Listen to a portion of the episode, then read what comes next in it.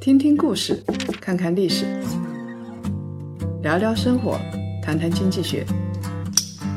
欢迎大家收听《谈谈》，大家好，我是叶檀。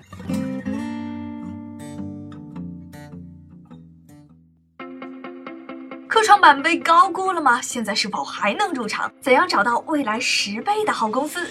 叶檀、姚长胜领衔三位投资界顶级大咖，现场为你讲清科创时代应该如何投资。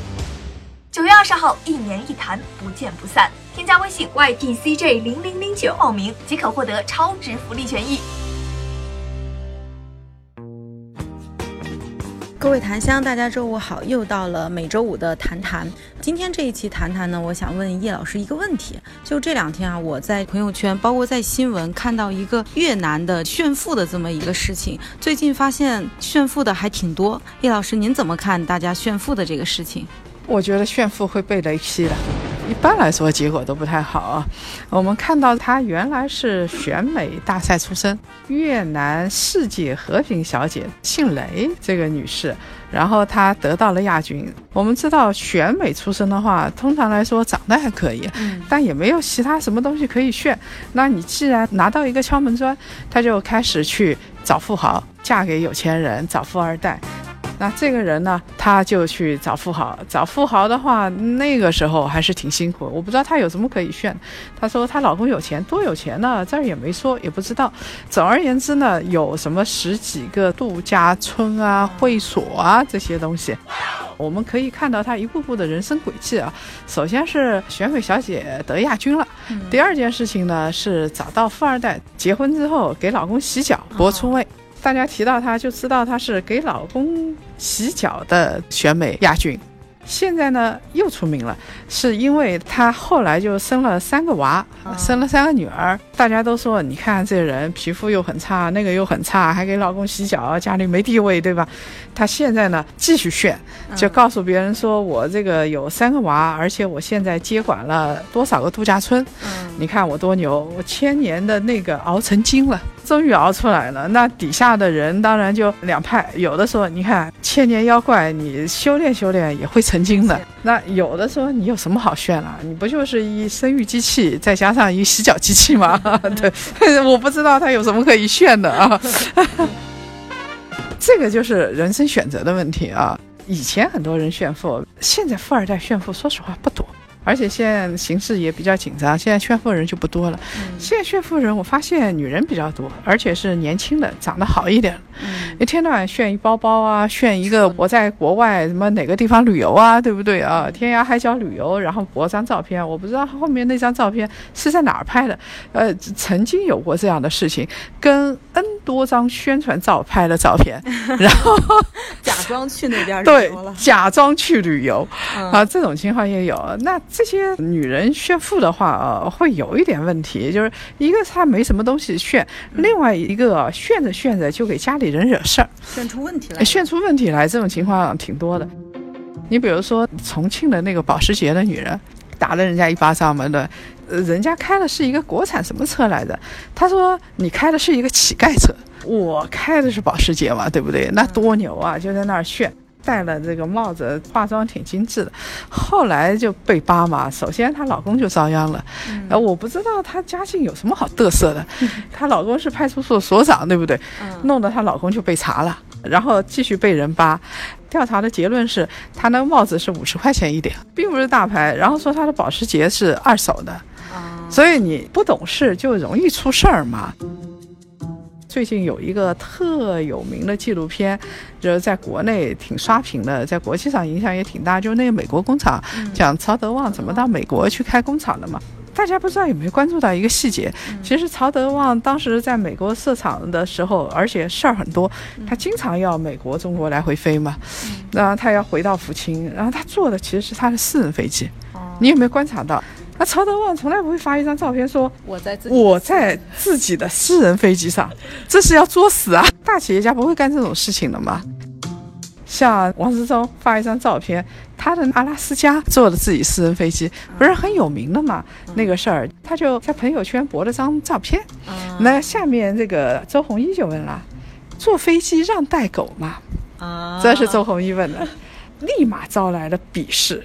王思聪就一个字让啊，然后周鸿祎又继续问了，说买儿童票吗？我相信王思聪这时候的心里有几万头草泥马在飞过，他回复了一句。不知道我是私人飞机吗？他 不得不说出来了，他就说出来了。后来因为朋友圈就有人把这个东西博出来，说实话，王思聪比那种无脑的保时捷女要好多了，因为他是在朋友圈里跟朋友回复的时候，也没有想到会有人把这个东西博出来，引起轩然大波，说明他不是在社会上有意炫富。真的有意炫富的，现在人越来越少，而且你炫的东西也很少。你十年前你炫个包包，说几万块钱包包，还有人说啊你真牛。现在你炫个几万块钱包包，你有病。通常炫富啊，确实没有什么太好的结果。这两年不是金融暴雷多嘛？首先是金融方面的炫富，一暴雷，大家会去扒皮，就这家公司到底怎么样？你只要是炫富炫过的。大概公司口碑就极端的差。那我们先来看二零一六年当时爆雷的，叫做中晋系啊。中晋系很有意思，我我当时印象很深，到陆家嘴的特高大上的写字楼，然后中晋系刚在装修，挺豪华的，比我们办公室豪华多了。本人表示很羡慕，说明人有钱。但是那些公司是这样子的，他弄了很多很多钱过来，就开始特高大上。他那个高大上还真是不光是办公室高大上，这家公司有一特点，很多美女。都是二十几岁、三十出头这种美女很多，还是高管，一个中性系美女，然后是有一些经理呀之类的，什么渠道部的之类的，有挺多的渠道部嘛，因为他总觉得男人钱比较多，所以。做渠道的人女生比较多，而且要找漂亮一点的，这样他能够卖得出去产品，对吧？啊，像我们这样老实的不找漂亮女孩子的公司很少的。后来就被扒出来了，就是他们公司美女经常炫富，有一个叫陈明的，还经常是赤裸裸的炫富啊。奥迪 Q 五，按理来说自己老爸送给自己，对吧？他是送给自己老爸生日礼物，还有呢送一百二十平的一套房子。他呢送了之后，那你就知道这个女孩子能够赚多少钱。那她当时三十一岁，你想想看她能赚多少钱？所以大家就给这家公司打上了一个大大的问号。然后出事也没人同情。你想这种炫富的，有谁会同情啊？对不对？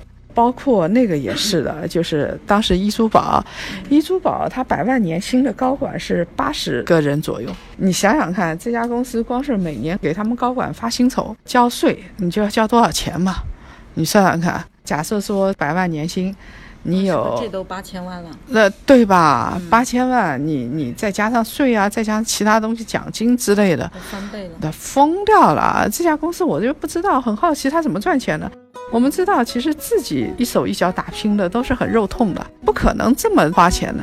而且女秘书还长得特漂亮，送女秘书送一钻戒，这到底咋回事啊？然后让人不由得怀疑啊，我们当然现在没证据，不能乱说话。但到底咋回事呢？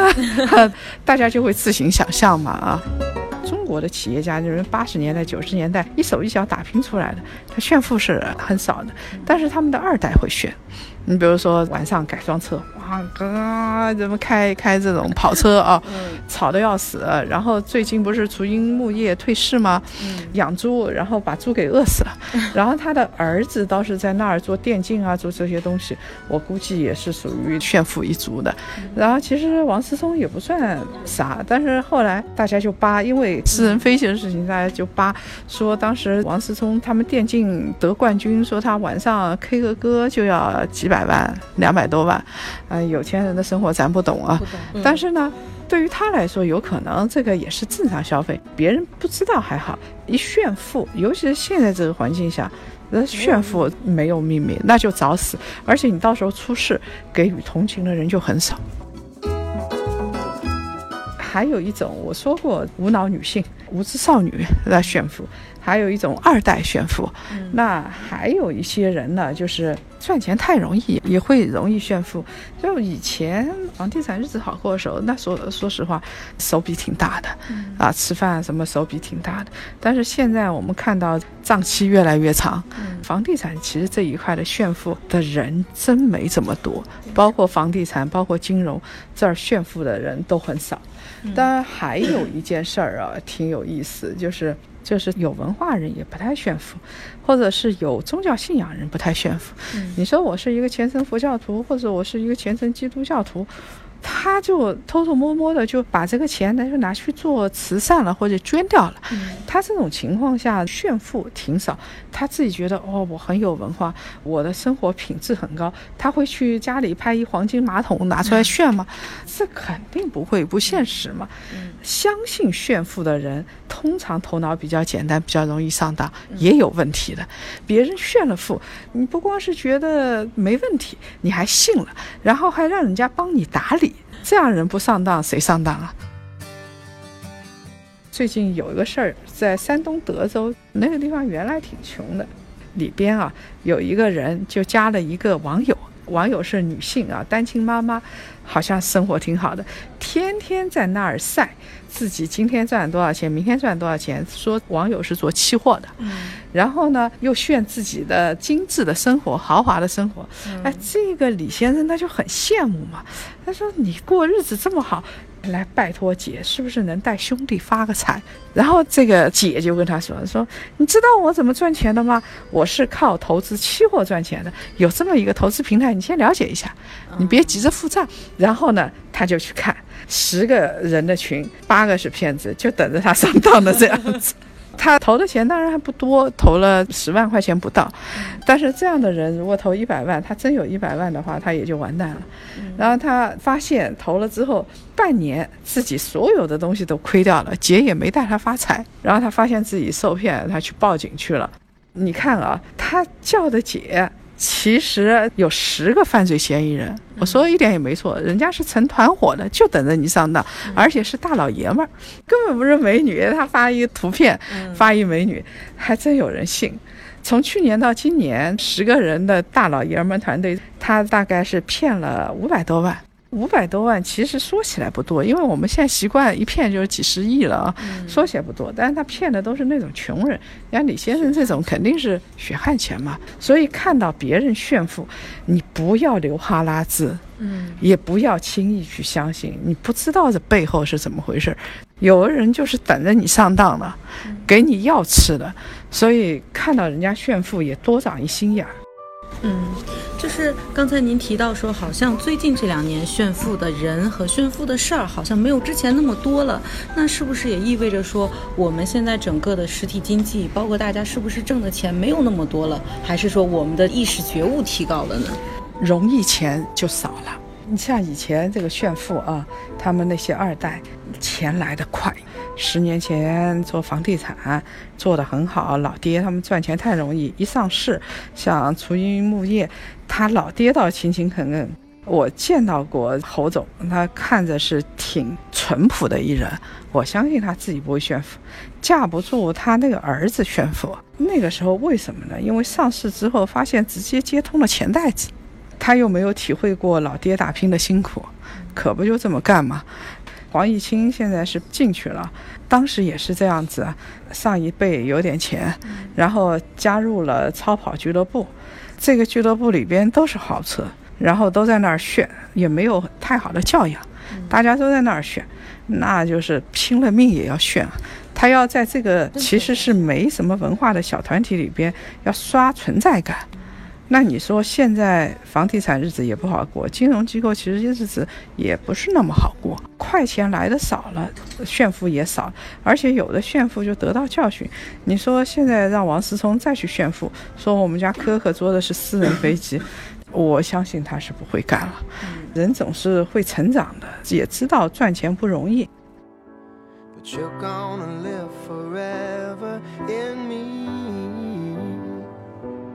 I guarantee it's just meant to be.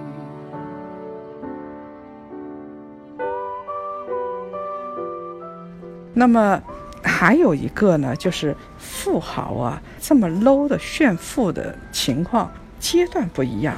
你想在八十年代、九十年代有点钱，别人都还没有 LV 包的时候，你背一 LV 包，人家觉得挺牛。你现在白领都买得起，他们也就不炫这个了。你说豪宅？住个两千万的豪宅，现在这个富豪有人炫吗？说我住一豪宅，现在市值两千万，神经病啊！这马云九间堂，人家几个亿，什么桃花源上亿，人家都没说啥，啥也不说。住在这种豪宅里边的，真正的豪宅里边，他还说我生活多精致，怎么教育孩子的，怎么让孩子传承，然后怎么做生意，大家在一起形成圈层，没有人再去炫这种富了。他讲的是文化气息，他已经追求其他东西了，因为他们也开过眼界了。现在中国的富豪，全球各地跑一圈，再炫我就不好意思了嘛。嗯，所以文化阶段不一样，经济发展阶段不一样，也就不炫了。现在真正炫的是那些保时捷女，因为她那个阶层还认这玩意儿。还认一辆保时捷啊！你真的到了高的阶层，就像空气一样。你说买一辆车，我代步，这辆车高一点是我所需要。优衣库到现在为止，老板开的还是一辆非常老的雷克萨斯。大家都看过这些东西，学的都是稻盛和夫，对不对？现在都开始学阳明心学，谁去炫这种东西啊？那你炫这个东西就有点 low。那他现在就是隐形的会去做一些其他的东西，市场怎么样啊？什么？大家探讨的是这些东西。那是不是说炫富的少了，是跟我们的实体经济这一块发展有关系吗？跟阶段有关系，跟实体经济发展也有关系。我们经常说经济有扩张周期和紧缩周期的。你比如说像以前我说房地产日子好过的时候，扩张的很快，像泰和这些都扩张的很快。那现在日子不好过呢，他们花钱也比较节约。你说我融个资，我就要百分之十五的利息。利润也就百分之十来，那他也就不会去选了。这个扩张周期，以前中国企业家都买很多东西啊，买很多奢侈品，他其实其实是另类的。你比如说这个王健林买过名画，毕加索的；王中军华谊兄弟的，他买过很多名画。那今年夏季亚布力论坛上，王中军就在那儿说了，他说我去年。嘉德还是哪里？他说拍卖一半是我收藏的。当时有一幅画是国内一个画家画的，他当时就翻了一百多倍卖出去了。那我觉得很自豪。现在生存是第一要义呀。嗯，就谁还会去这个买画去炫耀自己买了一幅毕加索的画？经济周期已经不允许了，而且从整个舆论环境来说也不允许了。所以王中军现在说的完全是另外一套。啊，我能够活下去，我自豪啊！我能够卖画，我自豪。这根本不是，就是当年出手阔绰，花一亿我就买幅画，花花多少几千万我买幅画。现在这个时代完全不一样了。诸诸位，这真的不要炫富，炫富是没有好结果，而且跟经济、跟环境都有关系。我们现在不算一个扩张周期，大家日子都紧巴巴的，不要去拉仇恨。而且现在我看日子也有好过的，我也有朋友是早就做准备。这两年其实经济震荡的时候，他日子还是很好过。那人家就有爱好，比如喝点好的红酒啊之类的，有这些爱好，那他就悄无声的就去发展自己的爱好，他也不会满世界去宣传。你看我今天又喝了一瓶什么什么拉菲，什么几几年长的，不会做这种事的。是的，那其实今天呢，我们从一些炫富的事情，叶老师也给我们分析了现在我们处的经济的周期、经济的阶段，同时也给我们讲了很多现在富豪他们正在做的一些事情。我觉得还是让我看到了一些新的角度。那本期谈谈到这里就结束了，我们下一期谈谈再见。好嘞，各位檀香，我们下次见啊。